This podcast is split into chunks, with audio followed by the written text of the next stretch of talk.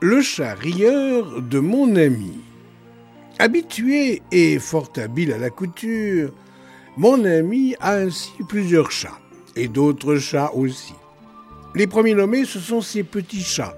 Il l'aiguille sur les pistes de tous ses autres chats, car elle a aussi, de fait, de nombreux chats dans sa petite ferme. Non, non, je ne charrie pas. Le charme de ces chats n'a d'égal que celui de ses chats. Les premiers nommés sont dodus et poilus, charmeurs et ronronneurs. Les suivants sont rigides et longilignes.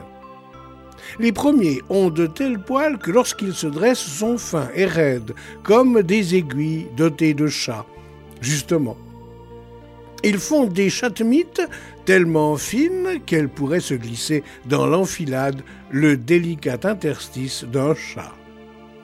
Il est étonnant de constater à quel point ce que la verticalité d'un chat peut avoir de sérieux. On n'est pas très loin de l'ouverture béante de la gueule d'un chat bâillant.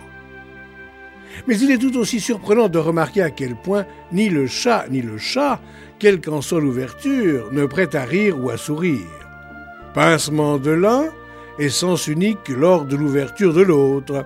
Et pourtant, les chats de mon ami sont des chats marrants. L'un d'entre eux, tout particulièrement, est seul capable de se tordre de rire chaque fois que mon ami lui raconte une histoire de chat piqué par une aiguille dotée, bien sûr, d'un chat. A contrario, l'un de ses autres félins est plutôt vilain garçon, espiègle, bruyant, volage, pas très beau, plutôt laid. Oui, on dit souvent de lui que c'est le chalet de la famille. Oh, pas un de ces chalets des montagnes habitués aux grands espaces et au grand air, non. Un de ses compagnons à quatre pattes du genre château levé et château couché.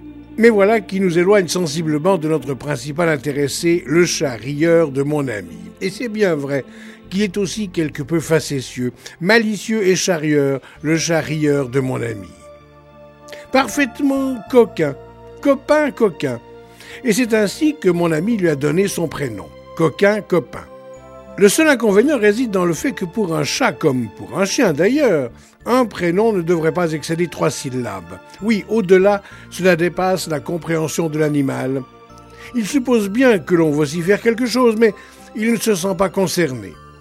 Ce ne peut être lui que l'on interpelle. Or, avec coquin, copain, cela en fait quatre. Quatre syllabes. C'est pourquoi son prénom est très vite devenu Quinquin, et parfois Pimpin, mais jamais Quinpin ou Pinquin. On ne sait pas trop pourquoi. Il y a de ces mystères dans l'attribution des prénoms des animaux, l'on s'y perd. Et si l'on s'y perd, ça ne fait pas s'y perdre, donc pas douze pour autant. Bon, d'accord. Il y a des heures pour certains jeux de mots, nom d'un chat. Et je ne vous parle pas des noms des blases des chevaux, car là, alors, on pourrait en dire bien davantage, comme sur les chiens de race. Non, j'en reste au chat de mon ami, c'est un chat si beau, un drôle de numéro. Un chat si beau qui n'en a pourtant pas le pied. Beau. Bon, voilà. Là, je vous mets en boîte et moi en cheville, avec un certain vermot. Alors, shalom